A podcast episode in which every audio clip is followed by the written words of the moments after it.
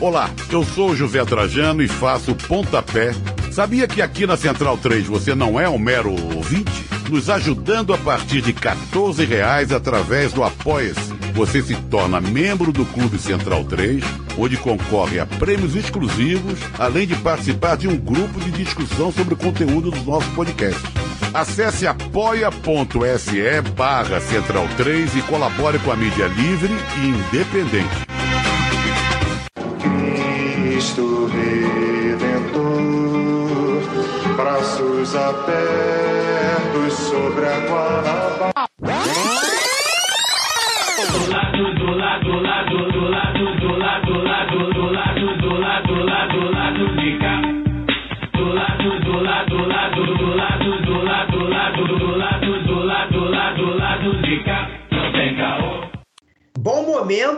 ouvintes da Central 3. Hoje é quinta-feira, dia 2 de setembro de 2021. Eu sou Caio Belandi e este é o lado B do Rio 208.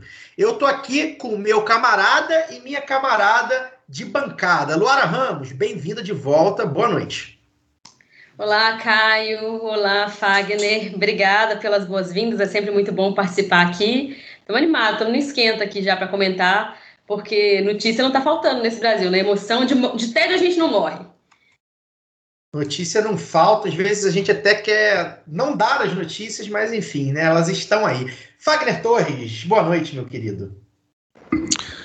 Boa noite, Caio. Boa noite, Luara. Boa noite, ouvinte aí que está com a gente. É, boa noite, bom dia, boa tarde, né? Para o ouvinte, a gente não sabe. Pois é, tem muito tema. A gente estava preparado para entrevistar a vereadora Mônica Francisco. Eu fui. Ih, Mônica Francisco, não, ó. Mônica Benício. É, é muita Mônica no, no pessoal, a gente confunde. Tem a Mônica Cunha também. Tem a Mônica Seixas, acho que em São É, é, Paulo. tem, muito, tem muita Mônica no pessoal. A gente estava preparado para entrevistar a Mônica Benício e é, eu achei até estranho, porque sabendo da votação lá da PL, da- do Dia Municipal da Visibilidade Lésbica, que estava marcada para hoje, achei estranho que ela realmente fosse cumprir a agenda, mas acabou que, como eu esperava, é, mesmo depois de a gente ter anunciado, né, é, acabou caindo na pauta aí, porque a votação parece que vai demorar. Pelas, pelas informações que eu tenho dentro da Câmara, o embate lá promete ser duro com relação à aprovação ou não de- dessa, desse projeto de lei é, criado pela Mônica, né? É, a, a bancada da Bíblia que existe é, na, na Câmara dos Vereadores, que, que também é aliada da milícia, enfim, é, promete endurecer aí essa votação, a gente não sabe exatamente como vai ser, então acredito que a, a Mônica teria realmente muito trabalho no dia de hoje, mas não tem problema, ela já está marcada, em breve ela vai estar com a gente aqui. Enquanto isso, a gente comenta os fatos do Brasil, né, que a gente não esses fatos desse Brasil que a gente não aguenta mais, nem os fatos, nem o Brasil. É isso. Eu ia anunciar esse, esse roteiro aí que você falou, mas você já anunciou antes, né? Então, para quem está aqui, chegou agora recentemente, né? É um lado B diferente, né? Já notou é, que está diferente aí dos últimos, dos últimos meses, né? A gente já remarcou a Mônica Benício, então em breve ela volta com uma entrevista com ela, tá? O programa hoje está meio improvisado, né? É, foi uma, uma baguncinha aí que a gente arrumou, mas os ouvintes mais antigos, eles já sabem como é. Vem aí a roleta da pistolagem. Roletão da pistolagem.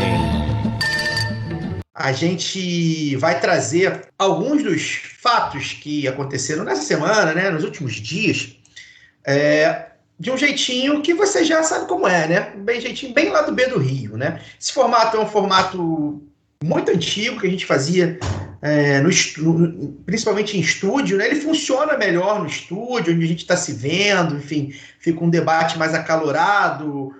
Mas a gente vai conseguir também é, trazer ele aqui para não ficar sem programa e porque, enfim, né, tem muita coisa de fato para falar. Antes da gente começar o papo, né? Os nossos valorosos recadinhos, né? Reforçamos aos ouvintes, às ouvintes do lado B do Rio, a nossa parceria com a plataforma de podcasts Orelo. Agora, Além de ouvir o lado B do Rio pelo Orelo, você também pode apoiar a gente direto na plataforma. Você terá acesso a conteúdos exclusivos do lado B na Aurelo, inclusive já tem lá o programete que a gente fez lá de 15 minutos mais ou menos, batendo um papo sobre a parceria, enfim, sobre por que a gente é, iniciou essa parceria. Nos próximos dias, uh, estará exclusivo para os apoiadores do lado B pelo Orelo o documento lado B. Né? Lembrando, o documento lado B agora será exclusivo para apoiadores da Orelo. Um assunto bem marcante do mês de setembro. Aí nos próximos dias, acredito que semana que vem já esteja no ar. Escutando e apoiando o lado B pelo Orelo, você vai estar nos ajudando diretamente. Afinal, a plataforma é a primeira e única que remunera os produtores a cada play. Além do mais, a taxa de serviço para o financiamento coletivo do lado B está mais em conta, será mais em conta do que no Padrim. Então, a partir de agora, né? A gente já fez isso semana passada.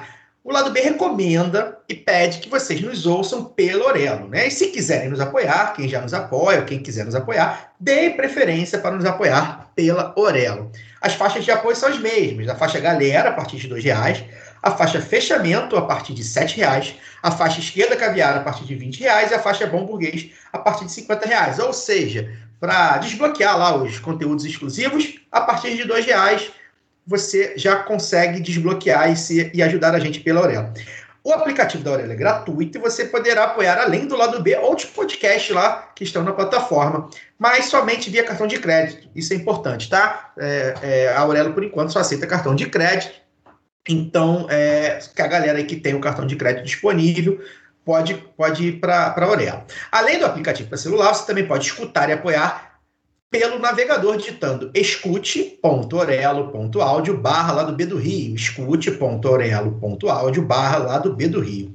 Mas lembre-se, hein? São apenas recomendações para quem quiser dar uma ajuda a mais, né? E financiar o lado B. Vocês continuam livres para ouvir os programas onde quiserem, né? Tanto o lado B do Rio quanto o lado B Notícias seguem gratuitos e livres semanalmente em qualquer em qualquer plataforma, mesmo a que não nos remunera. E os apoiadores do lado B pela Orelo também concorrem a sorteios de brindes. A partir desse mês, como já anunciamos, o sorteio será um oferecimento da camisa crítica, serigrafia do Rio de Janeiro para o Brasil. Tem camisetas, bolsas, pôsteres, bandeiras e adesivos com estampas linda e de luta. Acesse www.camisacritica.com, utilize o cupom lado B e ganhe 10% de desconto nas compras. Siga também arroba Camisa Crítica no Twitter e no Instagram. Camisa Crítica, criada para uma esquerda que não tem medo de dizer seu nome. Agora chega de reclames, já anunciamos bastante. Vamos para o que importa.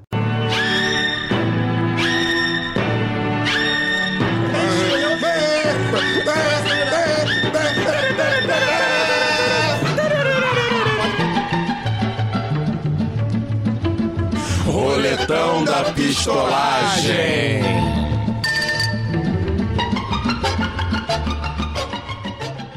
Semana passada, o ex-presidente Luiz Inácio Lula da Silva falou em uma entrevista que deseja regular os meios de comunicação.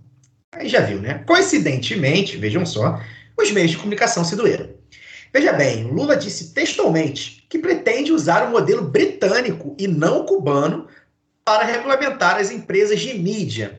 Tá errado, hein, Lula? Mas tudo bem. Ainda assim, foi suficiente para ser apontado como censor da imprensa, vejam vocês. Isso é comparado com Hugo Chávez, Fidel Castro, Cuba, Venezuela, esses fantasmas aí que assombram os adultos brasileiros, né?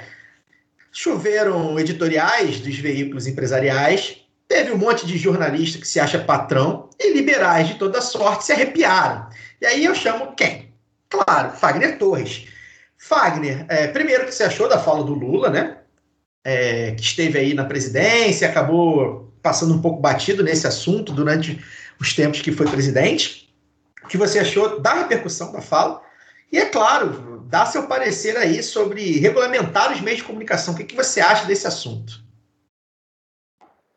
Bom, vamos lá, tem algumas coisas para falar. Primeiro que o. Eu, eu, eu, obviamente concordo com, com o ex-presidente Lula. Os, né, a gente precisa sim de uma lei que regulamente, regule a atividade dos meios de comunicação, que é, acabe com os oligopólios e, né, e que se cumpra a lei, porque na verdade já existe lei de comunicação, está na Constituição, ela só não é seguida. Né? Precisa ser cumprida a lei no Brasil para essas pessoas, né, os donos, os, os barões da, da, da, da, da comunicação no Brasil não, estão acostumados a seguir lei quando o assunto é contra eles. Mas o, o que o, o que eu fico me perguntando é como né, o ex-presidente Lula pretende fazer isso no contexto que a gente está vivendo hoje, né, e que não vai mudar muito em relação a 2022, 2023. Né, eu acho que no curto prazo é, não vai mudar tanto. Né, eu não acredito que, se o Lula for eleito em 2022, não acredito que ele vai fazer, sabe. É, bom, eu, eu quero ver como é que vai ser feito, né? porque eu não acredito que o cenário né, vai deixar de ser tão reacionário né, no Brasil a partir de 2022, 2023. Não acredito que o Lula, se elegendo, vai também eleger uma, uma, uma bancada gigantesca de deputados. Enfim, o Brasil já teve conjunturas melhores para poder fazer essa, essa regulamentação.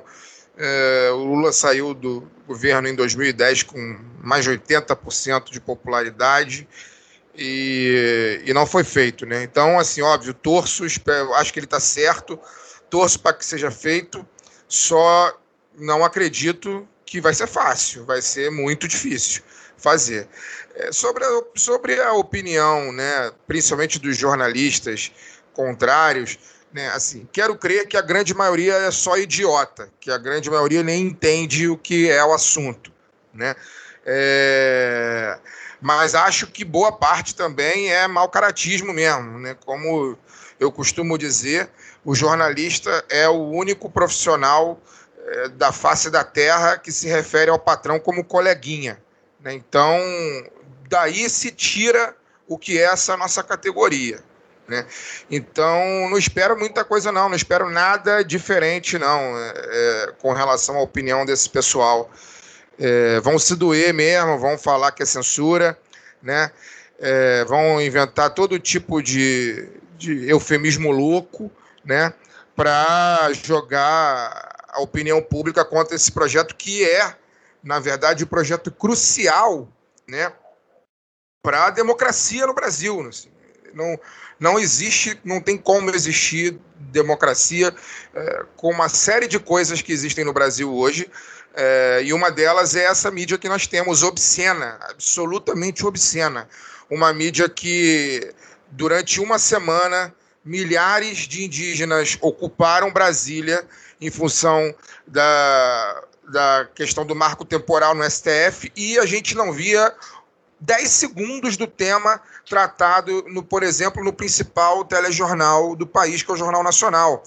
Né? E aí eu pergunto, como que Brasília ocupada por milhares de indígenas não é notícia. Só mesmo num país onde a mídia faz o que quer, né? onde a mídia determina a sua pauta e ponto final, e que não liga muito bem para os fatos. Né? É, enquanto a gente está aqui hoje, né, agora há pouco mesmo saiu uma notícia que é chega a ser engraçado, sabe? Porque eu até relembrei no Twitter que quando o Bolsonaro se negou é, a participar do, do, último debate à candidatura para a presidência da República em 2018, eu lembro que houve um enorme clamor para que a Globo então entrevistasse o Haddad sozinho no horário do debate, né, que seria importante para enriquecer a democracia. Né? É, é estranho a gente ter uma eleição e, e o, o, o, os candidatos simplesmente não debatem, né? não debateram porque o líder das pesquisas é, achou que não deveria debater no segundo turno, a despeito da, da tal facada que ele levou. Né? É, e a Globo se negou a fazer essa entrevista né, com o Haddad no período da, da que seria realizado o debate. Né? No entanto, agora, três anos depois, quase quatro, é, saiu a notícia que o Grupo Globo é, vai fazer uma espécie de cobertura é, das prévias do PSDB. Ora, veja, né? Os, aqueles que se candidatarem como presidenciáveis do PSDB terão espaço liberado no Grupo Globo em cinco capitais, né? E aí eles, obviamente, vão usar os jornalões, né? É, do grupo para dizer que não estão se, usando da concessão pública para favorecer um, um único partido exclusivo, né? Mas a gente sabe que não é isso, né? A gente sabe que, na verdade, a Globo, eh, como partido político que é, vai favorecer o seu partido de estimação, que é o PSDB, né? E, e isso só mostra como a regulamentação dos meios de comunicação ela é urgente se, se a gente pretende é, dizer que vive numa democracia ou pretende pelo menos construir uma democracia nesse país, né? É, sem regular, né?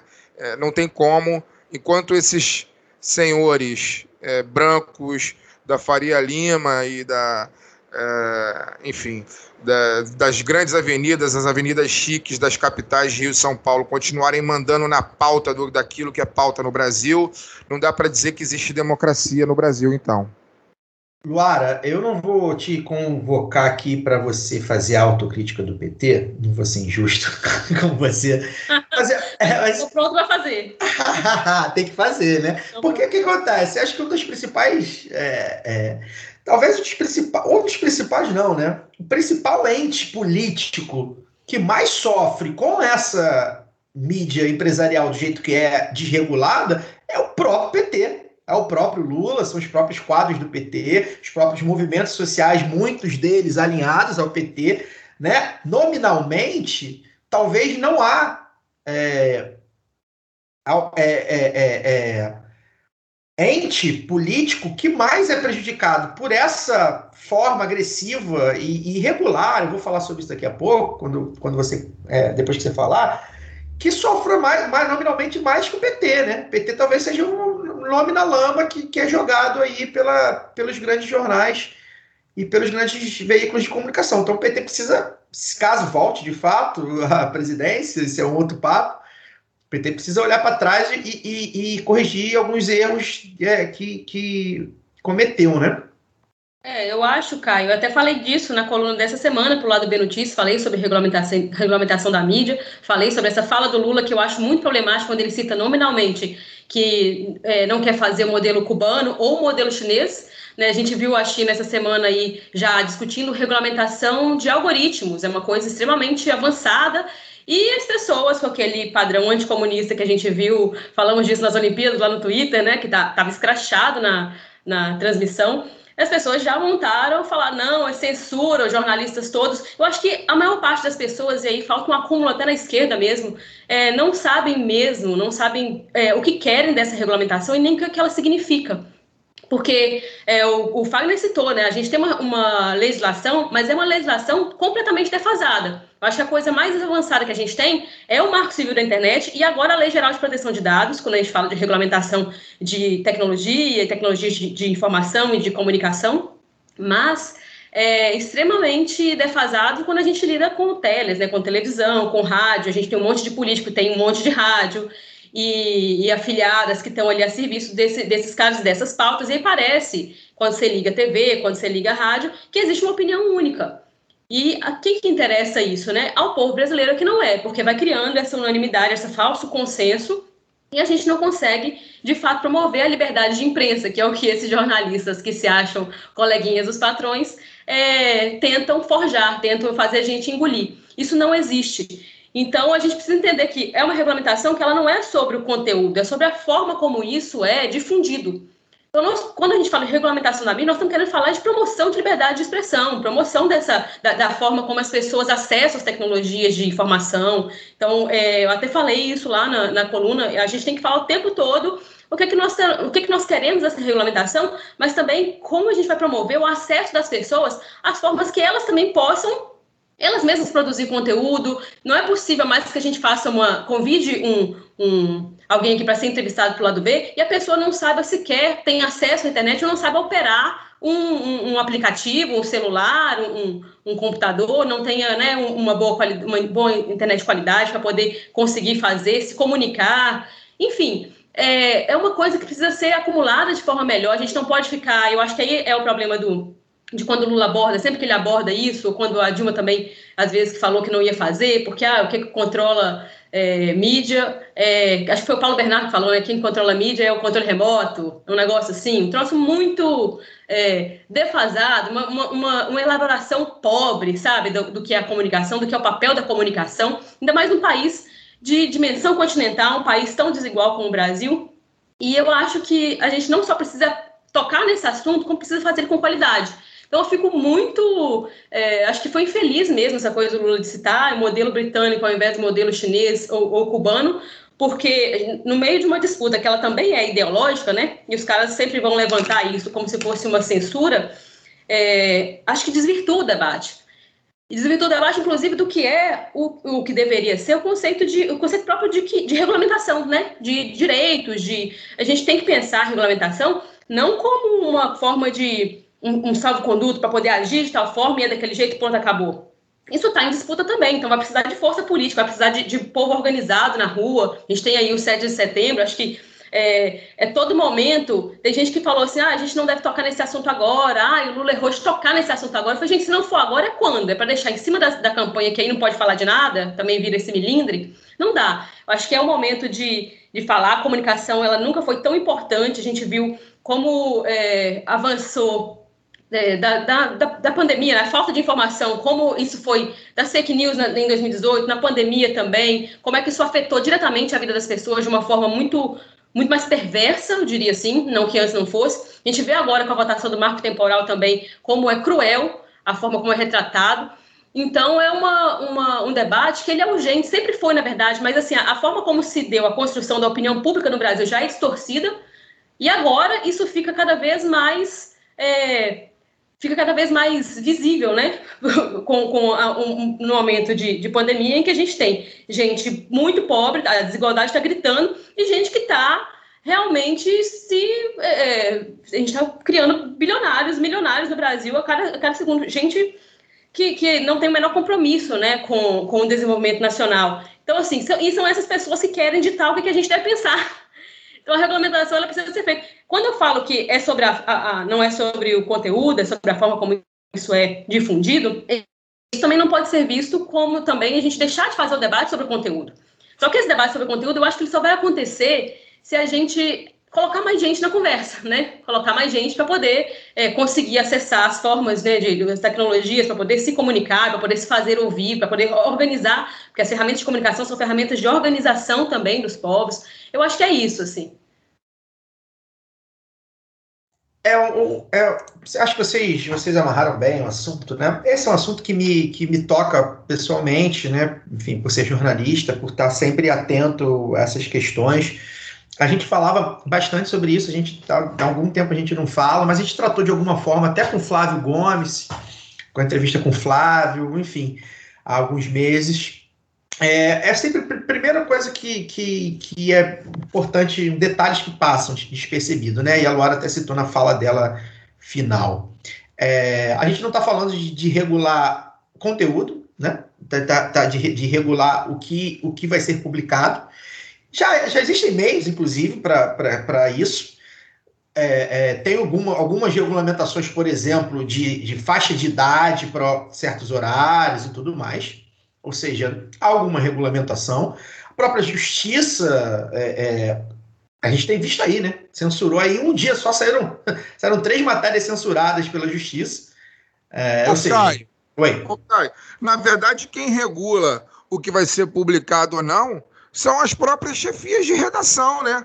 Ou a gente é. esqueceu do podemos tirar se achar melhor, né? Da, senão agora eu não lembro se isso foi no, no, no, na Folha de São Paulo ou no Estadão mas eu acho que foi no Estadão, né? As próprias redações, né, as próprias chefias de redações, os editores, é que regulam aquilo que, que é ou não é para ser pauta. Pois é. Então, e, gente, eu acho que isso nem é um problema, desculpa interromper, Fábio, mas acho que isso nem é um problema, assim, desde que isso fique, fique é, claro para quem está lendo, né? Porque o que é colocado hoje é como se aquelas informações ali fossem super técnicas, super bem ah, é, fundamentadas, ah, as análises da Globo News super bem fundamentadas, mas são as mesmas análises do mesmo viés, sabe, ideológico. Então, como é que a gente vai falar Exatamente. que Exatamente. É esse que é o grande problema. Se falarem, não, nós estamos aqui, nós vamos apoiar o PSDB, beleza. A gente já fica sabendo. Se eu quero assistir mais coisa da prévia do PSDB, eu sei onde eu vou ligar. Agora, onde é que eu vou quando eu quero assistir, sei lá, o que é que tá rolando no Congresso do PSOL, sabe? Esse tipo de coisa. Então, é, é, é, essa falta de pluralidade que preocupa, porque vai criando esse falso consenso, né? Essa ideia de que o mundo só é desse jeito. Pois é. E uma das coisas que eu gosto de abordar sempre nesse assunto também é a diferença entre os jornais e as revistas e televisões e rádios, né? Televisão e rádio são concessões públicas. Elas precisam ser regulamentadas pelo Estado, porque estão na lei. Então, jornal e revista, embora tenha suas regulamentações também, é muito mais é, alargado, digamos assim, porque se você tem um dinheiro para escrever e imprimir, tu pode fazer o que você quiser, irmão. Tu pode fazer agora. Eu tenho aqui uma impressora matricial que vai imprimir 300 panfletos. Eu escrevo, eu pego 300 panfletos e eu distribuo. Se eu quiser vender esses 300 panfletos com o nome Jornal do Caio, vou, abro minha barraquinha ali em Maria da Graça e falo assim: Jornal do Caio, um real. Quem quiser comprar, compra. Se isso ou seja, jornal e revista, amigo, quem tem o dinheiro não tem jeito, né? E aí a gente tem várias iniciativas é, de jornais populares, né? De, de, de, de, de bairro comunitário, de incentivo, né? Ou seja, a coisa, de alguma forma, ela consegue andar. O que acontece muito, isso já é debatido, já tem legislação vigente sobre isso, né? é a questão da propriedade cruzada. E aí eu, eu, é, eu, eu, ouvi isso muito na faculdade, né? Que é o famoso leia amanhã no Globo. Ou seja, a gente, a gente vê a, a, a Rede Globo com uma audiência né, absurda fazendo uma propaganda para ler no jornal dela amanhã. E aí, aí, você já, aí já a democracia já, já acabou, né? Já ruiu. Né? Porque você já está privilegiando com uma concessão pública um determinado jornal e revista. Isso aconteceu durante muito tempo e é assim que a Globo se fez. E, e aí, quem quiser, enfim, a gente já até se alongou demais nesse assunto. Quem quiser já pode já pode procurar aí como é que a Globo se fez, porque é isso, né? E o outro ponto, é, que acho que a Luara também já chegou a comentar, mas eu queria só lembrar que a legislação também proíbe políticos de serem donos de televisões e rádios, e, e o que a gente sabe é que não que, que isso não acontece, né? É, tem vários aí, Ricardo Barros é um, que, que se eu não me engano, a, a esposa dele, ou enfim, família, filho e tal, é dono de emissoras, entre outros, né? Não é só a gente às vezes lembra sempre da família Collor. Aécio né? Neves. Aécio Neves, Neves né? isso, isso, isso. A do André. clássico de isso. bom tratamento com trabalhadores da imprensa lá em Minas. Pois é, perfeito. Então, assim, é, é, é é um tema que é muito difícil, porque você vai debater esse tema onde? Na arena, onde é a arena que precisa ser reformada, a arena que precisa ser destruída. Ou, assim, destruída, na minha opinião, né? Para o Lula, por exemplo, é só reformada. Mas, assim, a arena que precisa mudar, que é a própria mídia hegemônica. E aí, então, o debate fica é, interditado. Vamos para o próximo bloco. O próximo tema, a gente continua falando do Lula, mas de uma maneira indireta, na verdade, né? É, o Senado rejeitou aí ontem, né, dia 1 uma medida provisória que criaria três programas que forçariam mais, olha só, a precarização do trabalho, chamada de mini-reforma trabalhista. Ai, esses nomes. A MP instituiria novas formas de contratação sem direito a férias, 13º e FGTS. uma coisa fina, né? Mas ela caiu no Senado. E aí, por que eu falei do Lula, né? A gente conversando né, no, no, no, nosso conselho editorial lá do Zap Zap, a gente perguntou: será que é um aceno do Senado, já pensando em 2023, né? O Lula mostrando aí nas pesquisas que não arreda o pé, é o favorito hoje, faltando um ano, embora eu acho que pesquisa faltando um ano. Mas enfim, o cenário o retrato é esse, né? Então, o Senado está acenando ali, o Centrão está acenando para o Lula, falando aqui, ó, a gente barra isso aqui, já preparando o terreno. Ou pode ser só uma subida de preço, né? O Centrão, é, os senadores são, boa parte dos senadores fazem parte desse centrão aí, que a gente costuma falar de centrão, que são caras ali sem rosto, né? Sem muita ideologia e tal. E aí eu pergunto para Luara, Luara, o que você está achando disso aí, nesse cenário, né? Nesse cenário de CPI, nesse cenário de pesquisas eleitorais, nesse cenário de Congresso versus, ou não são versus assim, né? O, o próprio governo federal. Como é que você está lendo isso hoje, faltando um ano para a eleição, aproveitando que a gente começou a falar do Lula aí? Olha, Caio, eu acho, eu não sei se o fator Lula tem tanto assim, apesar de ele estar conversando com todo mundo. É, eu acho que tem muito a ver também com o fato de os senadores terem um mandato mais longo também, né? Então eles acabam não se comprometendo com pautas que são pautas bombas para sua reeleição daqui. Não vão ser fiadores desse tipo de coisa, eu acho. É, e, mas eu acho assim também, com relação às pesquisas, eu também tinha essa visão de, ah, vai comentar uma pesquisa de um ano antes, mas a gente vê pesquisas aí com é, pesquisa de, de, votação espontânea, né? De, com um ano antes, eu nunca tinha visto isso, assim, quando é uma definição tão grande, de, de uma polarização tão grande. E é isso que me chama a atenção nessas pesquisas. E aí que a gente vê mesmo a força dos dois candidatos que estão colocados aqui, não sei se vão continuar candidatos até as eleições, mas é, também vemos a, a, como a terceira via não se criou e eu, eu tenho minhas dúvidas assim, de como é que eles vão colocar isso em curso. Quem que vai ser, como eu tenho visto outros partidos menores do Centrão também se mobilizando para isso, o próprio Rodrigo Pacheco, presidente do Senado, parece que está como pré-candidato, o Alessandro Vieira também parece que se colocou como pré-candidato recentemente, em algumas conversas internas aí do Cidadania, né?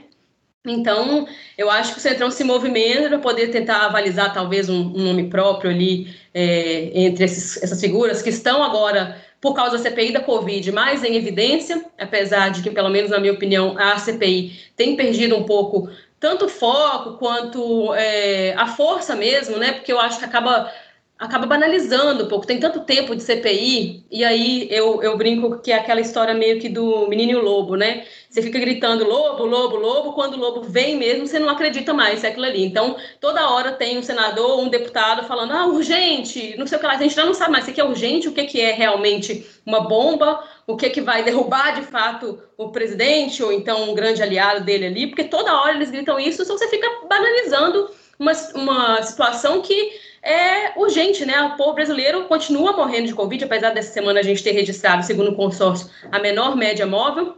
A gente continua morrendo, claro que agora é, é menor por causa do avanço da vacinação, mas essa vacinação poderia ter avançado há muito tempo se a gente tivesse comprado essas vacinas, mas me parece que perde um pouco essa força. De toda forma, eu acredito que é isso. Há uma, uma alguns, algumas peças ali do Senado, tentando se viabilizar, talvez aí, até tal, talvez nem para ser realmente candidato, mas para conseguir barganhar melhor com quem quer que sejam esses candidatos das polarizações aí, né? Seja o Lula, o Bolsonaro, enfim. E aí o Senado, eu acho que não quer se comprometer. A gente tem até a votação da, do PL de privatização dos Correios, até dois senadores já recusaram a relatoria, né? O membro titular da, da Comissão de Assuntos Econômicos é o Alessandro, o, o Otto Alencar, perdão, o senador Otto Alencar, da Bahia, e, e, ele diz que os únicos que têm, ah, que, né, que topam são governistas, e isso ele não vai colocar na mão desses caras, então tem uma, uma ideia mesmo de travar as votações aí, e enquanto isso a gente vai ganhando tempo para se organizar. Eu acho que é o nosso grande papel aí, né, enquanto militantes, seja da comunicação, da esquerda e do campo progressista, para se organizar e tentar barrar esses, essas mini reformas que passam de forma muito escorregadia, mas que só são é, falcatrua é picaretagem o nome disso. Perfeito. É, só para voltar à questão da, da, da, mini reforma lá que foi barrada no Senado, até o, o Daniel, que não está podendo participar aqui hoje, ele tinha comentado para gente, com a gente, que ele estava achando que essa pauta aí estava, enfim, muito mal feita, né, mal redigida, cheio de inconstitucionalidade, que foi uma irresponsabilidade do Lira e das lideranças da Câmara aprovar, que poderia ser judicializado, enfim. E aí é, acredita que, que uma das teses né, é que pode ter sido aí um, um, uma freada de arrumação do Senado, dando um recado para o Lira, né, que se tornou aí um quase um, um primeiro-ministro das pautas de governo e de Estado, né, enquanto o Bolsonaro fica fazendo as campanhas dele doida aí, o Arthur Lira tem, enfim, mostrado passada a boiada, né? É, e aí, sobre, só, só para a gente finalizar essa parte, sobre terceira via e, e centrão, é muito difícil, tá? Mas eu tento. Eu tento não chamar de centrão. eu preciso, a gente precisa usar um outro nome. É, é, ala, ala fisiológica, vendido, sei lá. É, porque eu acho que centrão ele remete a nem esquerda nem direita e isso casa com o público de uma maneira, com, com, com, com a sociedade de uma maneira que não é verdade. A direita, a gente pode chamar de, sei lá, direita fisiológica. É, e terceira via, cara, também. é o nome é, que nós. É, podemos chamar de direita que, que tem medo de falar seu nome. É, eu acho que eu acho que terceira via, eu acho que terceira opção é bom. Eu tenho, eu tenho me habituado a falar terceira opção. E aí, sobre isso, sobre a terceira opção, porque assim, as opções hoje são Lula e Bolsonaro. Isso está muito claro para as pesquisas, para as pessoas, é a tal da polarização, né, que sempre ocorreu, na verdade, é chamada PT e anti-PT, desde 1989. Ponto, ponto. A terceira, o terceiro nome, né? Olha aí, eu já errando aí no, no, no Globo News. o terceiro nome, hoje, e já de algum tempo, é o nome que consegue romper alguma barreira ali dos 10%, mas não muito, que é o Ciro Gomes, que é o cara que consegue, ou tenta, mas que mais consegue dialogar tanto com as pessoas que recusam a direita, tanto com as pessoas que recusam a direita, a esquerda, com alguma ali moderação. É um homem de direita, a gente sabe disso, mas é um homem que abraçou algumas causas da esquerda, por exemplo, em 2018, quando precisou abraçar, é, por exemplo, falar do, do processo contra o Lula, do golpe e tudo mais, ele abraçou, bom. E hoje que ele sabe que a raia dele tá do outro lado, ele vai e abraça o outro lado, bom. Ele é, ele é a terceira opção, hoje, né? Embora saibamos que uma terceira opção, e aí a Luara fez essa análise e eu concordo, ela vai dificilmente vai se criar numa eleição tão polarizada como a que se desenha em 2022, né? Mas eu acho que não tem outro nome. E aí eu estava conversando com, com o Orlando, o Orlando Calheiros, e o CH, né, nosso amigo CH, no Twitter esses dias e tal, um, debate ali de, ali de ideias no, na timeline, sobre a CPI dar ou não um, um, um, um nome viável para a terceira via. Eu acho que é tarde. Eu acho que a CPI não consegue esse nome, a não ser que a CPI consiga botar em cana algumas pessoas, né? E aí, é, até tem esse debate também jurídico, né? A CPI não prende ninguém, a CPI faz um relatório e encaminha é, é, para a Procuradoria, e enfim, né? Tem todo um trâmite que não é a CPI falar, tá, esteja preso. Só que as pessoas associam CPI a pizza. Ah, eles se entendem, né? É natural isso. Qualquer CPI, não estou falando só dessas. E aí eu acho que se a CPI não tiver, de fato, uma efetividade, não por culpa dela necessariamente, ela está lá cumprindo os trâmites dela, eu acho que dificilmente um nome surge dali. Se o tal do Alessandro Vieira ou a Simone Tebet, que teve aí é, é, é nome né, na última pesquisa que apareceu aí da Quest, né, com 1% e 80% de desconhecimento, uma das principais senadoras da CPI, e, uma, e, um quadro, enfim, também de, de muito tempo, né, de, de, de, berço, literalmente, né, de, é uma política tradicional. Se não prender, se falar assim, Simone Tebet, a senadora que prendeu o ministro fulano de tal, ou a senadora, esquece. Não vai ter ninguém, nenhum nome viável na CPI para chegar daqui a um ano com pujança, pujança para tirar voto de, de quem? De Ciro Gomes, né? De Lula e de Bolsonaro dificilmente vai se tirar nessa altura do campeonato. Né? Então, acho que assim, ou o pessoal do que quer a terceira opção abraça o Ciro e vai com o Ciro, porque é o que tem, ou, ah, Dória, esquece. Né? Eu acho que o Dória já tem mostrado uma rejeição muito grande, é um cara que, enfim, ficou em cima do muro e, e, tomou porrada dos dois lados, né? Ficou em cima do muro, entre aspas, né? Mas quis fazer uma cena ali para esquerda em algum momento, né? Com as coisas da vacina e tal. Então, assim, eu acho que, só para a gente encerrar é, o assunto de, de eleição e, e, e, e, o Congresso, eu acho que não tem outro, não tem outro nome a não ser o Ciro Gomes, né? Quem, quem, quer, quem não quer votar no Lula e não quer votar no Bolsonaro cara, vai ter que votar no Ciro, só lamento. E esse, quem não quer nem o Lula nem o Bolsonaro, pelo, pelo que a gente sabe aí, pelo que a gente vê aí, ele vai ficar ali nos 10% mesmo, e olha lá, a não ser que tenha aí alguns, alguns fatos novos, né? É, Ai, vamos... Oi. Só mais uma coisa com relação a isso, é que a gente tende a achar assim, que as pessoas vão lá, escolhem e tal, mas tem uma coisa da, da correlação de forças também, assim, a gente está vendo o Lula rodando o país, sabe, tem agenda todo dia, e eu ia falar isso, eu acho que falta é, na, na, na, vou chamar de classe política, e não gosto de usar esse termo, mas assim, faltam aos, aos políticos brasileiros é, agenda política, sabe? Você não vê os caras debatendo uma coisa que seja é, de, de ideias, mas o que você tem de ideia para poder trocar aqui com as pessoas e tal? E aí entram muito as negociações mesmo, de apoio, que eu acho que são é, fundamentais, são relevantes, mas também aí a gente volta ao ponto né, da, da regulamentação da mídia e também da, da, agenda que a gente deve é, colocar, do programa de governo que a gente deve defender enquanto esquerda, enfim. É, a gente tem que ter bem definido o que, que é inegociável. Sabe? Por isso que eu, eu acho que tudo se discute, por isso que eu acho que a regulamentação da mídia tem que ser feita, tem que ser colocada é, em debate nesse momento, assim como outros pontos, que para a gente são negociáveis, e que a gente tem que sentar com esses caras que. E, e aí não tem como, gente. Não adianta você falar assim, ah, não, é, Lula está conversando com o Eunício. Pô, tem que conversar mesmo com o Eunício Oliveira, tem que conversar com todo mundo que quiser conversar. E ele falou isso em entrevistas recentes, né? Que ele, com o Dória, não conversa porque ele só conversa com quem quer conversar com ele. Então, sentou com o FHC, sentou com a, várias outras é, pessoas de, de oposição, né, que não são, não são grandes ali, não, não são aliados históricos do PT, é, eu acho que tem que conversar, e aí que entra, assim, por isso que eu não vejo essa, esse terceiro nome, até mesmo o próprio Ciro Gomes, que não conversa com ninguém, que ele é um, um cara que acha que só as ideias bastam, e aí eu falei, porra, falta é, é, uma agenda política, falta uma, uma, um debate né, de, de ideias, assim, mas falta também organização e negociação, e política também é, ou é principalmente organização de pessoas. Então é difícil ver um terceiro nome despontando, porque são pessoas que não conseguem ter essa entrada, né, conversar com outras pessoas do resto do país inteiro. E isso o Lula consegue, né? O Bolsonaro tem lá, é, tem a máquina política, tem uh, o, o, interior também, né, seus aliados e tal, mas é, são, acho que, dois nomes que conseguem fazer isso nesse momento.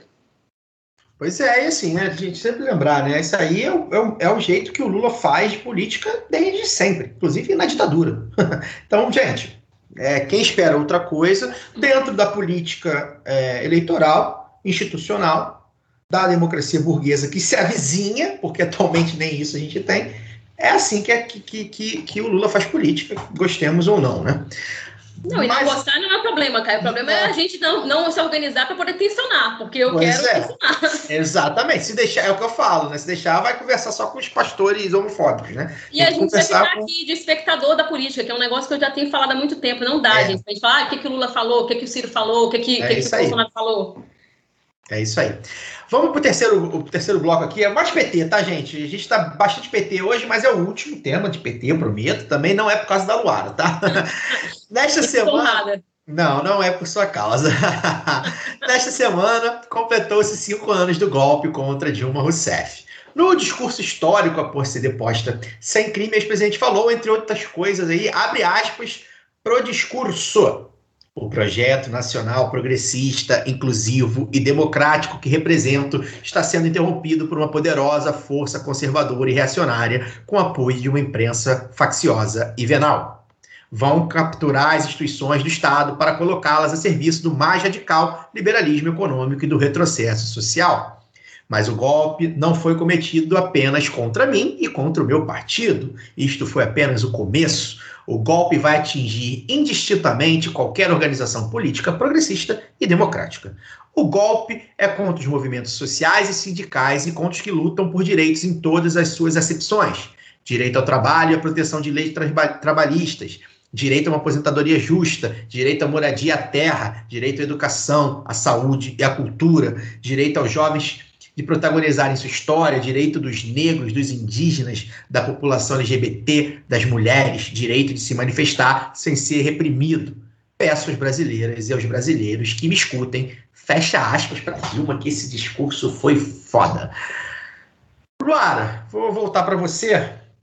É, a maioria dos brasileiros né, não ouviram, ela pediu, não ouviram nem em 2016 e nem em 2018, né, quando a gente podia ter validado ou não um golpe e a, a, urna decidiu validar o golpe. Né? E hoje, em 2021, eu acho que a gente pode dizer o discurso da, da ex-presidenta foi certeiro, né? foi premonitório, ela falou o que ia acontecer.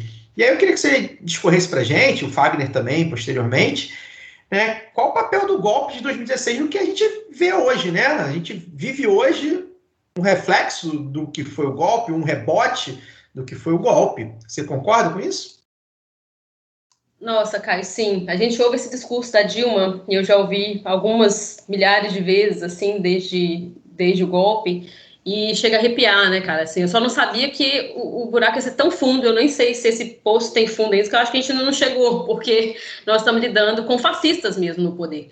A gente não achou naquele momento que isso ia acontecer, ou pelo menos não achei que ia ser tão ruim assim. A gente vivia um contexto lá com o Temer, com só, só os golpistas, né? Mas golpistas que sabiam usar os talheres ali como a gente fala.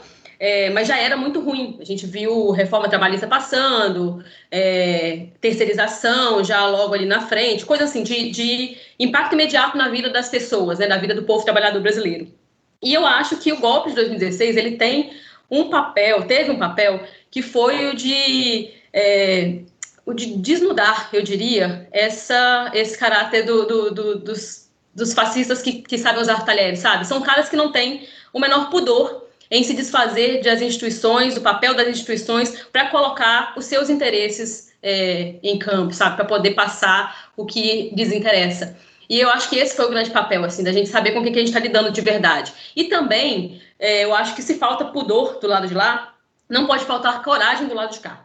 Acho que a gente tem que estar com isso, com essa visão, e a, Dilma faz esse balanço também, né? Quando ela diz que, é, quando ela fala da, da, do, do procurador-geral, né, que pô, tem que ser mesmo é, indicado pelo presidente da República, como está na Constituição, parar com esse negócio de ah, lista tríplice, porque o que a gente viu foi um banditismo de toga. Eu falo isso com. Tem gente que fica assim, é, às vezes, dentro do, do, do, do, círculo, seja no PT ou então os companheiros de esquerda, acham que, nossa, mas não pode falar isso, porque não temos ali respeitáveis e tal, mas a gente vê hoje o Ministério Público que é, é acovardado, o Ministério Público que a gente viu como tratou, no caso ali das mensagens da Lava Jato, de uma forma completamente. É, eu, eu não sei, eu, eu vou evitar até, eu não vou, não vou adjetivar, não, para não ter nenhum processinho. Mas, assim, é um negócio que assusta a gente, né? Do que, que esses caras são capazes de fazer para poder colocar em campo uma agenda política que é completamente contrária aos interesses das pessoas, aos interesses da nação.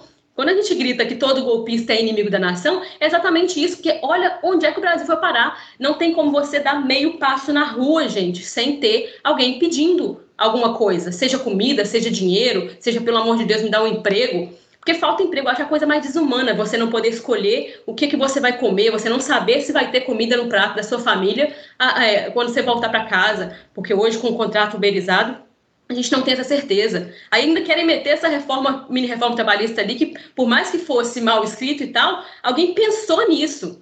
Tem uma, uma uma tirinha que eu gosto bastante, e eu acho que é da época do golpe, que é do André Dahmer, né, cartunista, que são os caras sentados, né, engravatados, sentados em cima de outras pessoas, e, e, tomando um vinho dizendo é que as cadeiras têm direitos demais. Então, para esses caras, eu acho que eles pensam isso. Ah, é sempre os direitos são as entradas, mas os direitos deles são privilégios, né? Isso eles não têm medo de, de regulamentar. É, eles tentam o tempo todo salvaguardar. E eu acho até que esse problema aqui, o golpe foi um golpe institucionalizado, foi um golpe avalizado pelo STF, que também estava acovardado, ainda está até hoje. Eu vejo com muito, muito é, preocupação que a gente ainda confie tanto assim no judiciário, ao invés de pensar formas de organização que pressionem também esses caras, ou que pressionem para novas formas da, da, da, que a gente possa, é, de fato, romper com a democracia burguesa, avançar no, no, no, no, poder do povo organizado, porque a gente fica ali, ah, mas o que, que o STF está achando? O que, que o ministro falou? Ah, o ministro tal mandou em direta no Twitter, pelo amor de Deus, sabe? Eu não estou aguentando mais esse tipo de coisa. A gente precisa pensar o direito, a lei, como uma forma de promover boas práticas, como uma forma de regulamentar boas práticas. O que, que o, o golpe fez até hoje foi tomar o lugar do debate político então, tudo que a gente teve, inclusive, é, para poder barrar os, os, os, prejuízos que o golpe colocou na nossa vida, foram feitos pelo, por acordos ali no judiciário. Assim, pouca coisa foi feita na luta política. Mesmo com a gente tendo é, conseguido ainda colocar, ainda eleger deputados, senadores de esquerda, é, ou conversar com as pessoas, organizar movimento social ali, os nossos maiores é, conquistas, não teve conquista né, nos últimos tempos, mas nossos maiores, é, nossas maiores batalhas acabaram na, no judicial, assim, né, nas batalhas judiciais.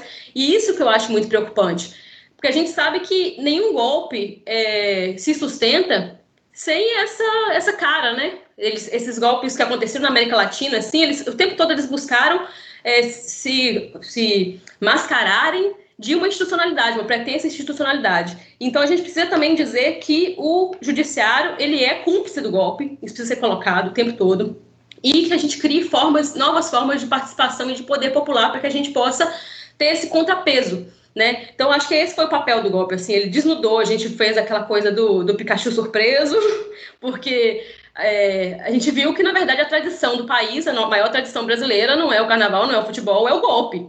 Né, a, a Constituição de 88 ela foi uma ilusão mesmo. Gente foi uma, uma conquista ali de poucos anos. A nossa democracia, a nossa recente né, democracia é isso mesmo, muito jovem, e não estava madura, tanto que foi morta ali, no, os caras não tiveram o menor pudor e passaram naquele, naquele, naquela votação horrorosa que vai ficar para a posteridade como uma das maiores vergonhas da nossa história.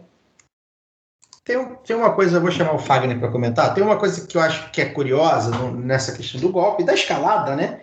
Que é uma escalada que vem tem gente que diz que é 2013. Eu acho que é 2013 também, mas é 2013 é um outro assunto, um assunto que até, enfim, demanda outro. Mas a partir de 2013, né, quando a, a despenca a, a, aprovação da Dilma, as pessoas estavam muito já odiosas ali com a política, e aí cresce em 2014, 2016, 2018, enfim, uma escalada que a gente vive, né?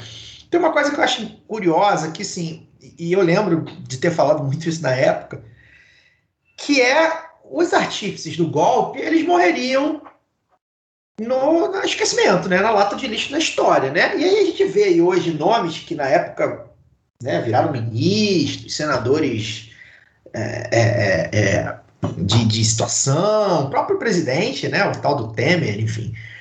Embora ele, a pessoal ainda ouça ele bastante na mídia hegemônica, esses caras foram todos engolidos pelo que vinha babando de raiva já também de alguns anos, que é o fascismo que a gente vê aí personificado no Bolsonaro, mas não só nele, né?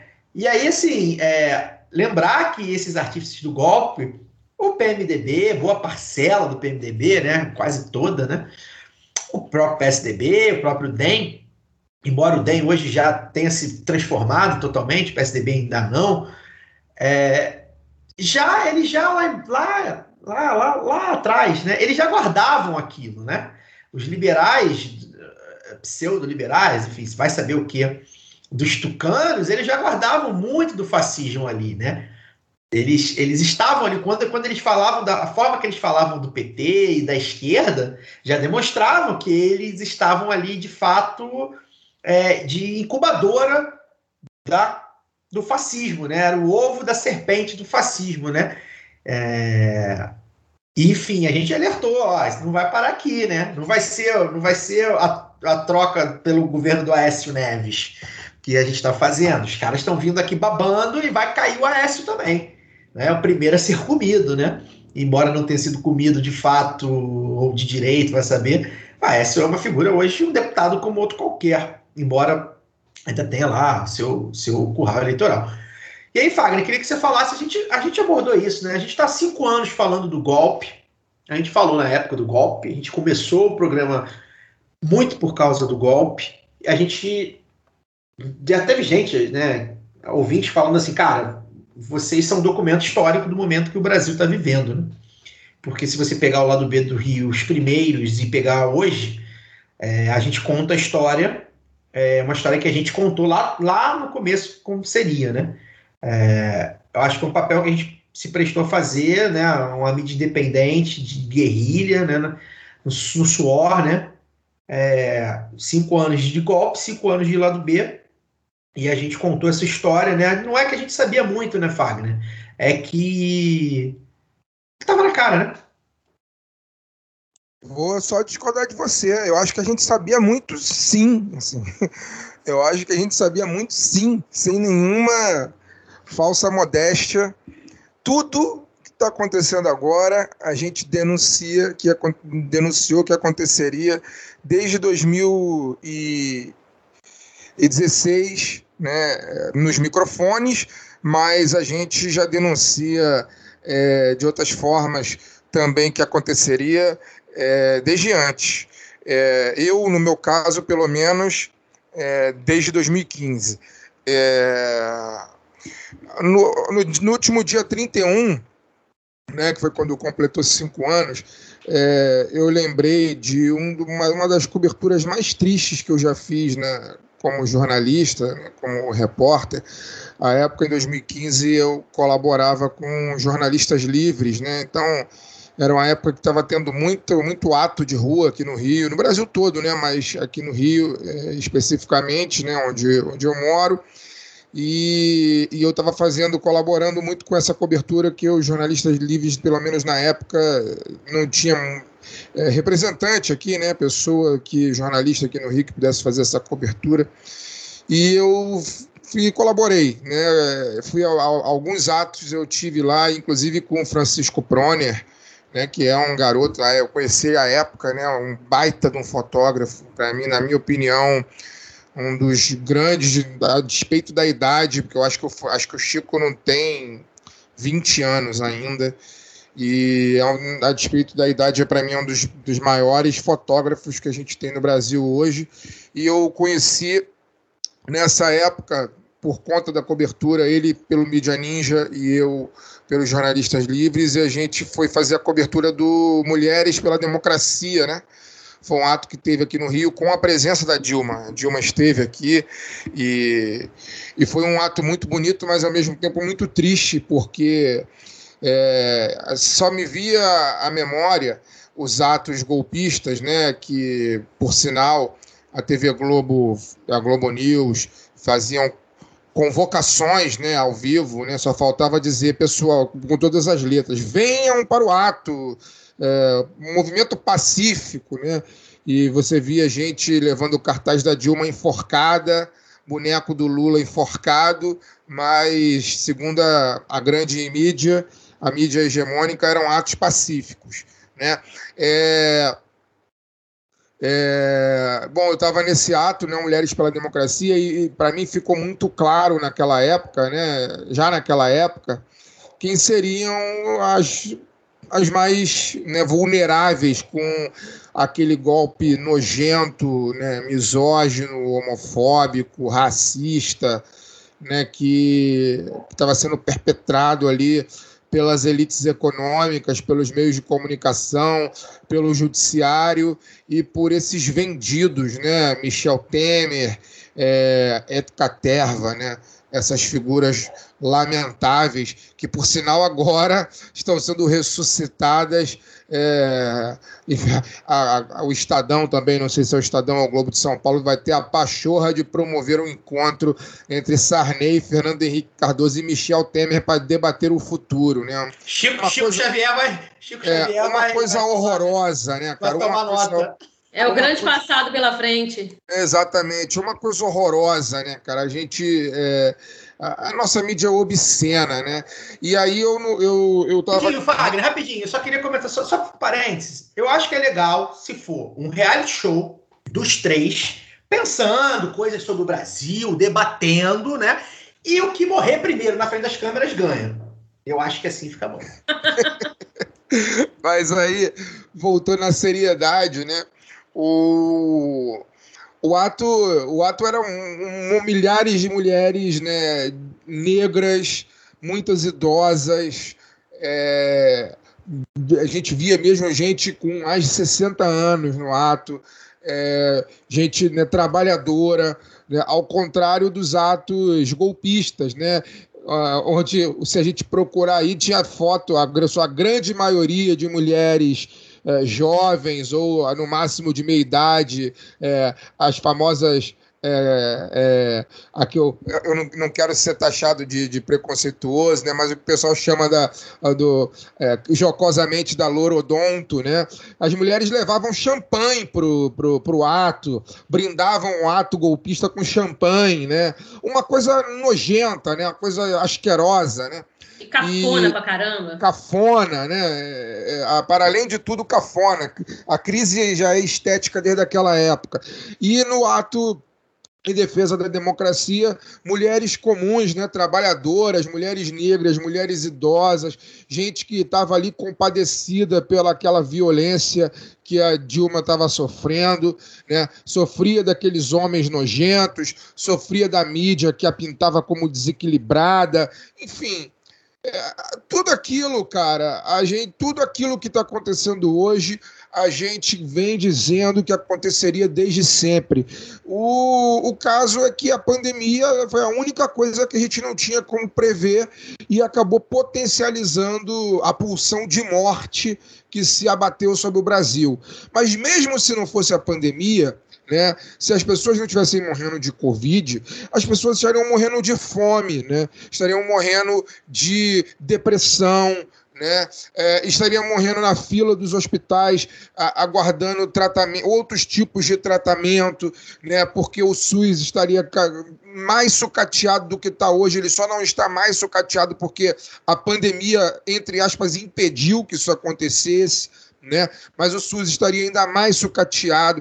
Então, aquele golpe é o golpe da morte. Né? A pandemia só é, potencializou 700 mil vezes a mais, né, em função do número de mortos que nós temos hoje por uma única doença, que já existe vacina há muito tempo, né? Como Luara falou, se a gente já tivesse vacinado com a cobertura vacinal que o Brasil né, é, historicamente tem, a gente já estaria com toda a população vacinada há muito tempo e não teria, não estaria morrendo praticamente ninguém no país dessa doença, a não ser os antivax né, que Darwin é, cuida. Né? Mas, enfim, a gente vem denunciando, cara, a gente vem dizendo e tudo está acontecendo. Os trabalhadores não, não ganharam mais nenhum direito de lá para cá, né? A, a nossa mesa está cada vez mais vazia de alimento, né? Os supermercados estão cada vez mais vazios de gente, né? As pessoas estão cada vez mais endividadas, é, o brasileiro está cada vez mais sem esperança.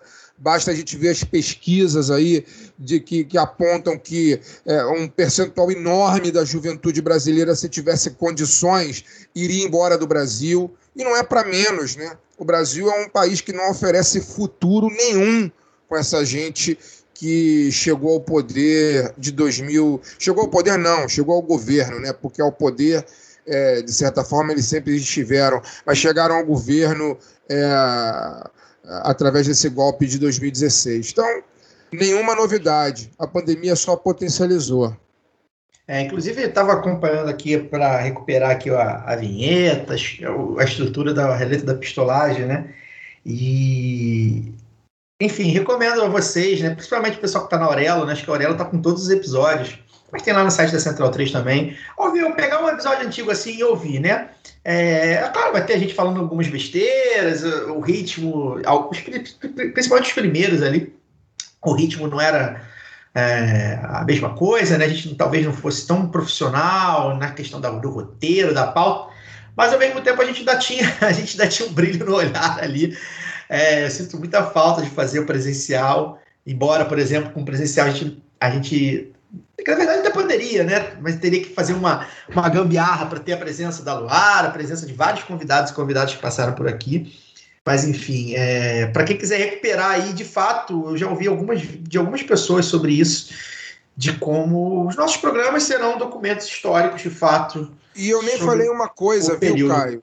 E eu nem falei uma coisa que eu acho que vale a pena falar rapidinho, só para não atrasar é, o andamento do programa. É porque eu falei muito dos efeitos pessoais né, da, da, da, do golpe, né? A pobreza, a miséria, a morte. Mas é, é bom que a gente diga, né, cara?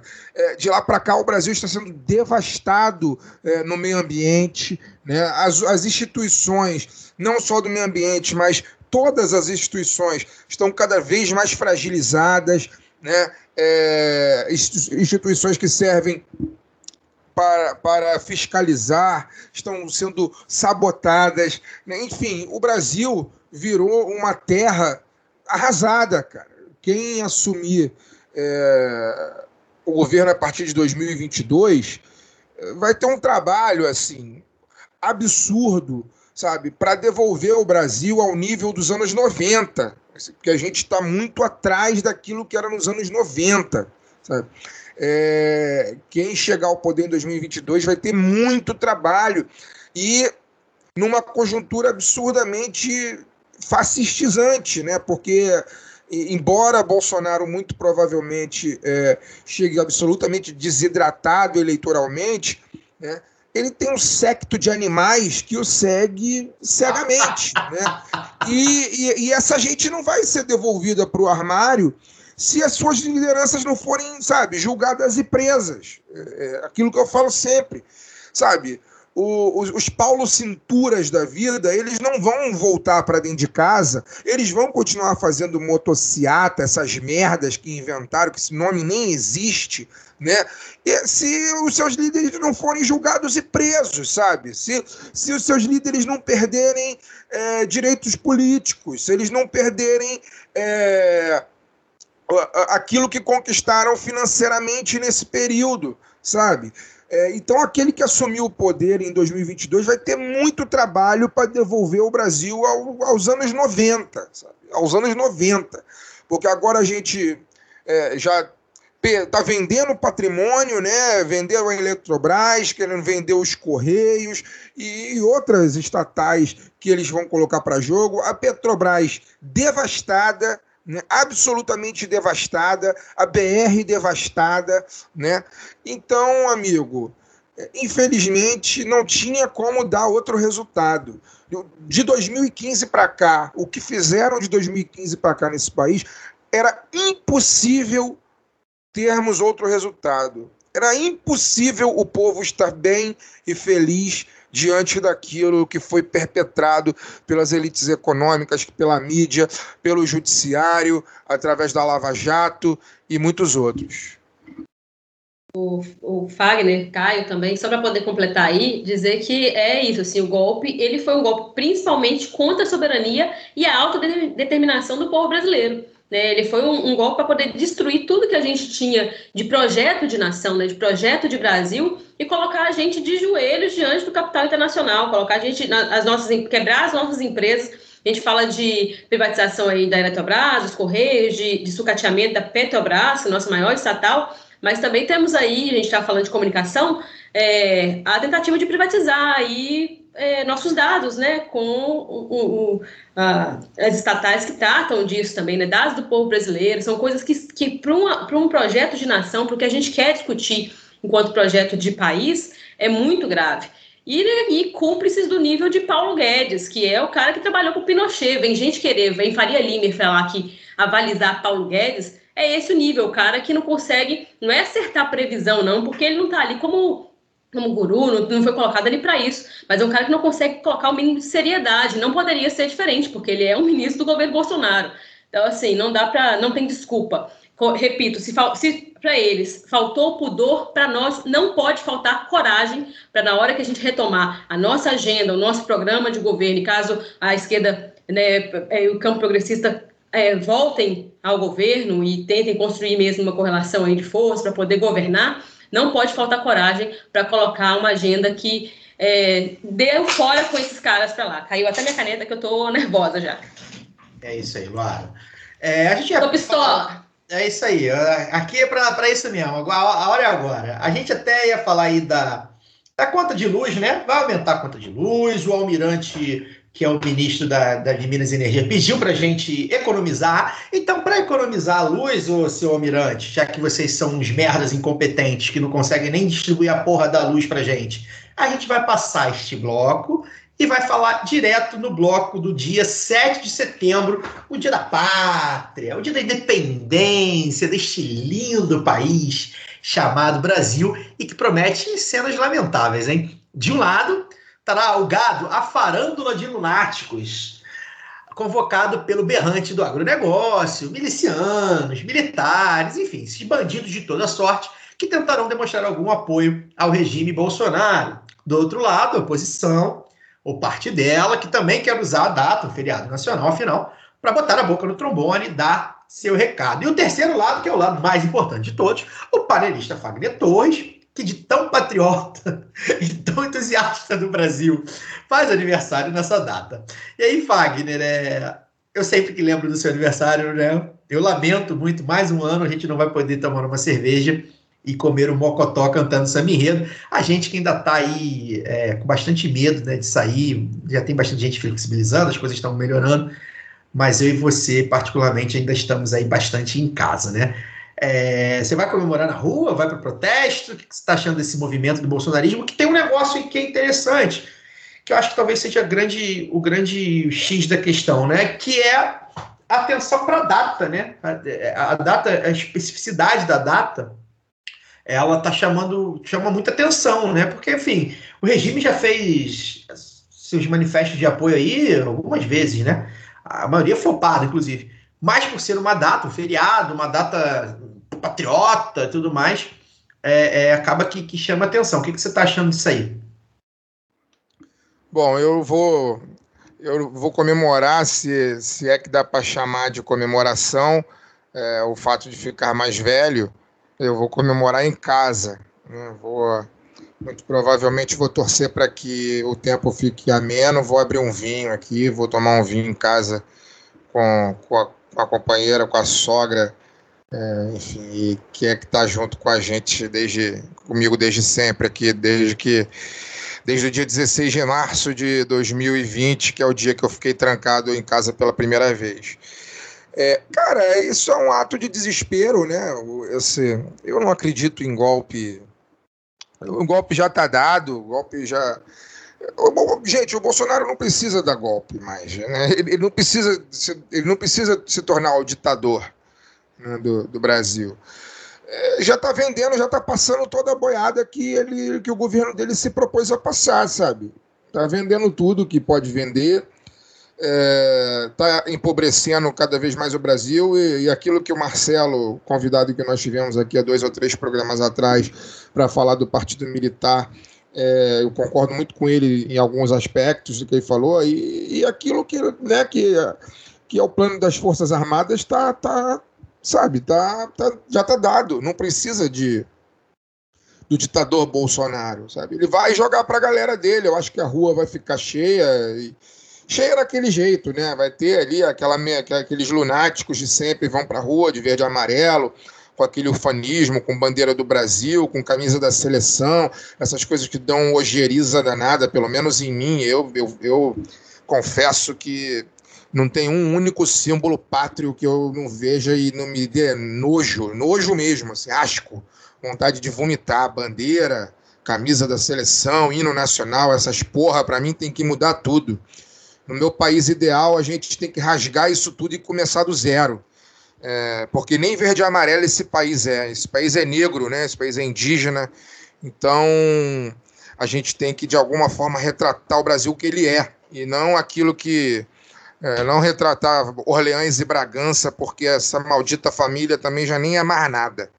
Então, eles vão criar uma narrativa aí na rua, né? Vão lotar algumas capitais, né? vai lotar alguns quarteirões das capitais, nas grandes avenidas, e vão, sabe, fazer aqueles, aquelas imagens é, de plano fechado e colocar que, nossa, o nosso presidente. Aí, imagina se ele tivesse com com, reje, com rejeição com rejeição baixa, né? Imagina, né? Vão falar essas coisas, né? Mas é o, o golpe de pirro, né? A gente está vivendo uma era de alucinados, né, cara? E o, o que o Bolsonaro quer, não, na verdade, ele não tem nenhum desejo de ser o ditador. Ele quer se agarrar ao poder porque ele sabe que ele corre muito risco a partir do momento que ele, que ele deixar de ser inquilino do, do palácio, né? é, ou pelo menos num país né, dito sério, ele deveria correr muito risco né, a partir do momento que ele desocupar o palácio. Muito risco de cadeia, né, que fique claro. Muito risco de cadeia, porque é o que ele, a família dele e os colaboradores diretos dele mais merece. Né? Então, cara, eu sei. O que eu acho que pode acontecer, eu não descarto, é que hoje nós falamos o quê? No dia 2, né? Então a gente tem dois dias úteis ainda pela frente, né? Amanhã, no caso, é o dia 3, né? O dia que o programa vai ao ar, e o dia 6, né? Que é segunda-feira. Eu não descarto é que o STF arrume alguma coisa aí, tá? É, é, nesses dois dias que restam contra esses terças livres e esses, esses, esses sujeitos aí que são pagos e muito bem pagos, né, para ir contra a ordem democrática, né, para pregar golpe, para pregar fechamento de Congresso, essas coisas todas. não duvido que, que o governo seja surpreendido, né, é, pelo STF, por exemplo, pela Polícia Federal, né, que está rachada, nitidamente rachada com o bolsonarismo, tal. É, não vai passar disso, sabe? Não vai passar disso. É, essa história de golpe e Bolsonaro, o ditador Bolsonaro, não, tem, não faz o menor sentido ele Ele não quer, ele não tem coragem para isso e ele não precisa disso. Ele precisa, sim, tentar se viabilizar eleitoralmente para 2022, continuar agarrado à teta e protegido judicialmente. Fora isso, ele não precisa de quartelada, essas coisas. Luara, o que, que você acha da questão de ter, ter ou não, né? Muita tem se debatido aí, certa parte da oposição acha que não, não tem que ter no dia, porque, enfim, pode causar tumulto, isso é bom para eles. Outra parte acha que a rua é livre tem que ir mesmo, estava marcado e embora. O que, que você está. Você que é uma militante direta aí da oposição, digamos assim, é, organizada, qual é a sua opinião sobre, sobre isso aí? Eu acho que tem que ir mesmo, tem que ir pra rua, tem que ir pra rua, inclusive disposto ao pau mesmo. Que esses caras, é o que eu falei, não pode faltar coragem nesse momento, é uma responsabilidade muito grande, não podemos deixar que as ruas sejam tomadas só por eles. É, e eu concordo com o Fagner quando ele diz que ah, o Bolsonaro não vai dar golpe, porque primeiro, o golpe já foi dado, o golpe foi dado em 2018 também, quando impediram Lula de ser candidato, quando prenderam Lula, enfim. Mas é, a gente tem que ficar muito ligado em quem que avaliza esse golpe, né? Esse, esse, é, essa tentativa, essa, esse discurso de golpe do Bolsonaro, dizer assim, porque ele fica tensionando. E ele tensiona porque tem ali alguém que avaliza isso. E, e aí eu acho que é o papel, né, a gente teve convidados recentes falando sobre isso, né? O papel do, do partido militar que está o tempo todo por trás, todo, é, é um morde a sopra, né? Vai lá e finge que está funcionando o negócio, que não é, existe uma moderação. Aqui não existe moderação nada, porque os caras estão enfiados do governo. Então, é, tem uma, uma chancela ali do, dos militares com isso, que eles avalizam muito bem, e, e, é bem delineado, assim, só não vê quem não quer. E a gente tem que ficar esperto até para poder começar a, a, a definir, assim como falamos da regulamentação da mídia também, de papel, qual é o papel do exército que a gente quer é, no, no, país e de outras instituições também, para poder definir qual é o nosso papel, e aí acho que vai ficar bem mais claro, né? Qual é o nosso papel enquanto povo organizado nas ruas. Por que, que a gente vai às ruas, inclusive no meio da pandemia? Eu já tratei isso em algumas colunas no lado B Notícias, porque me incomoda muito essa ideia da gente ter que ficar o tempo todo, ah, vamos pra rua e tal, e faz manifestação, e acaba banalizando também. Daqui a pouco você fica naquela coisa assim, você vê gente falando, ah, não, semana passada eu fui, amanhã eu não vou, não. Sabe, não é assim que, que funciona a organização popular. A gente estar bem definido qual que é a nossa agenda, por que, por que, que nós estamos aqui, o que, que nós queremos tornar público, por que, que nós estamos indo para a rua. E deixar isso mais coeso possível. E isso se faz anterior a, a, hora de ir para a rua, né? Isso faz anteriormente, é, faz no debate, faz na organização, é, como é que quem, quem que vai falar e por quê e por quem que, que, que fala, né? Não, não é uma coisa para você ficar fazendo comício para sua claque política, para o seu grupo político. É um negócio que a palavra de ordem que boa não é a mais radical. É a que organiza, é a que movimenta, sabe? É a que faz sentido para o maior número de pessoas ali.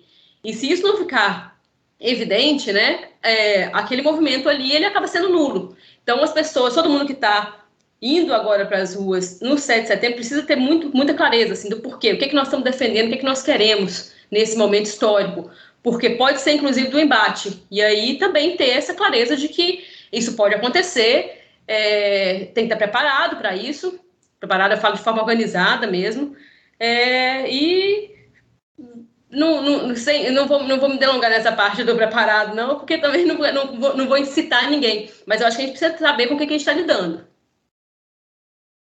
Perfeitamente. Vamos acompanhar aí os próximos episódios. Gente, antes de encerrar, é, a mamatinha aí para os ouvintes. Vamos lá. Digitando o código lá do B na hora da compra, você tem 10% de desconto na veste esquerda. Estampa da Lélia Gonzalez, Mercedes Sosa, Paulo Freire, Che Guevara, che Guevara Marielle, Malcolm X e muito mais. Acesse vesteesquerda.com.br e utilize seu código lado B. Também relembrar o recadinho lá do começo, 10% de desconto com cupom lado B na Camisa Crítica, www.camisacritica.com. Camisa Crítica criada para uma esquerda que não tem medo de dizer seu nome. Daqui a pouquinho, daqui talvez semana que vem, não sei, vai entrar mais uma marca aí, hein? E ó, novidade maneiríssima para vocês, acho que vocês vão gostar. E outra coisa, antes de eu chamar os panelistas aqui presentes para se despedirem, é, acho que o formato ficou bom. né? O formato, o, o formato de, de, de roleta da pistolagem funciona um pouco melhor presencial, mas acho que ficou bom, ficou legal, a gente conseguiu abordar bastante coisa. A gente tem medo de ficar repetitivo, tá, gente? Porque alguns desses assuntos na semana, alguns não, né? todos, eles acabam de, é, desembocando na conjuntura estrutural do país, né? A gente vai ter que voltar lá para 1500, praticamente. Então a gente não faz mais roleta da pistolagem por isso, mas acho que é legal a gente fazer de repente uma vez por mês ou uma vez a cada dois meses. Acho que ficou bem legal. É, a gente conseguiu abordar bastante coisa com, com, profundidade. Até o próprio caô da semana a gente não tem feito tanto assim, a gente tem dado preferência para as entrevistas, porque são coisas novas de alguma forma, né? Vozes diferentes, enfim. Mas acho que ficou bem legal, espero que vocês tenham gostado. Luara, muito obrigado pela sua presença aqui hoje. É, acho que você encaixa muito bem no nosso programa, acho que você, você consegue, enfim, é, expressar muito do que a gente sente. Então, muito obrigado pela sua presença, voltará outras vezes com certeza e boa noite. Ai, valeu, Caio. Dá até um alívio, viu, gente? Toda vez que eu venho, eu parece que, gente, eu empolgo, tô falando demais, daqui a pouco vocês nem vão me chamar mais. Mas é porque eu comentei lá no Twitter hoje, eu fiz uma energização do meu chakra laríngeo, então tô falando mais que normal, mas é mentira, eu sempre falo muito mesmo. É... E agradeço aí, agradeço mais uma vez o convite, agradeço a você, Fagner, aos nossos ouvintes, queridos amigos e amigas aí, pela paciência também aproveitar para convidá-los para poder ouvir a minha coluna dessa semana, saiu essa semana no Lado B Notícias, eu falo sobre regulamentação da mídia, conto o caso da campanha de 2018, é, e tá bem bacana assim, espero, quero, né, espero que vocês gostem, mas também se não gostar, vem cá, me xinga, estamos lá no Twitter, arroba Luara Ramos, é, falando mal do Bolsonaro e bem do Galo, e vamos que vamos. Valeu! Pedro Galo é ótimo. É, eu ainda não ouvi o, a, a, o Notícias dessa semana, estou atrasado, vou ouvir. Fagner Torres, meu filho, vou te liberar para você comemorar sua aniversário, seu aniversário de casamento. Jolie, ele está chegando, Jolie. Boa noite. Valeu, gente. É aniversário de sei lá o nome, né? No aniversário da, que a gente se conhece, né? Aniversário que ela te atura, né? Que a gente é, aniversário atura. que a gente se conhece. Oito anos aí que a gente se conhece. Então, é, de casamento mesmo, assim, de morar junto, a gente tem menos tempo. Mas a gente se conheceu num, num 2 de setembro, né? no fatídico ano de 2013. Então, é, eu preciso ir lá, eu preciso ir lá. Que a, a mulher quer comemorar, quer tomar vinho, quer comer comida bacana. É, e a gente merece, a gente merece esses, esses momentos de descompressão, né? Porque tá realmente brabo. Mas é isso, agradeço a, a Luara por estar aqui com a gente. Eu acho que a Luara eh, se encaixa perfeitamente aqui nessa bancada. É, quem sabe em breve aí a gente não tem Luara fixa na nossa bancada. Né? Eu Opa, só que, chamar que eu venho. Eu acho que se encaixa perfeitamente. No ar, hein? Fez a proposta no ar, hein? Eu acho que se encaixa perfeitamente naquilo que a gente imagina de, um, de uma panelista, né? E, e agradecer também, Caio, pelos temas. Acho que o programa ficou muito bom, apesar de ter sido feito mais ou menos no improviso, porque a gente acabou, né, como eu expliquei no começo, a, a Mônica acabou tendo que dar para trás no, no, na reta final ali, já no, nos minutos anteriores ao início do programa, então a gente pensou a pauta rapidinho, quer dizer, o Caio pensou a pauta rapidinho, e o programa, apesar de ter sido feito com improviso, ficou muito bom. Eu acho que a gente dissecou bem aí quatro temas que estão na pauta e, e, os ouvintes vão gostar, porque além de tudo, os ouvintes gostam desse formato, né? É, eu, particularmente, como jornalista, é, gosto mais do programa com entrevista. Né? É, eu gosto mais de perguntar até do que falar muito, embora eu goste de falar também. Mas, mas o público gosta do roletão, então a gente, quando faz o roletão, também tem que fazer com carinho. E agora eu vou lá, eu vou lá comer um, uma coisa bacana, tomar um vinho, porque eu mereço. E até semana que vem. É isso. Eu, é, o, no, o, o, nome que é, que é meio problemático também, a gente pensou em mudar e tal, mas já, já está consagrado. Gente, muito obrigado para quem nos acompanhou aí, uma hora e vinte e tanto de gravação. Foi um programa diferente, mas eu acho que a gente conseguiu trazer aí o debate, as informações, enfim, as opiniões que a gente está aí há cinco anos, tá? A gente está fazendo o podcast há cinco anos, só de lá do B do Rio, tradicional. Este é o 208, é muita coisa. Respeite quem pôde chegar onde a gente chegou, já diria Jorge Aragão. Até semana que vem com mais lá do B do Rio. Valeu!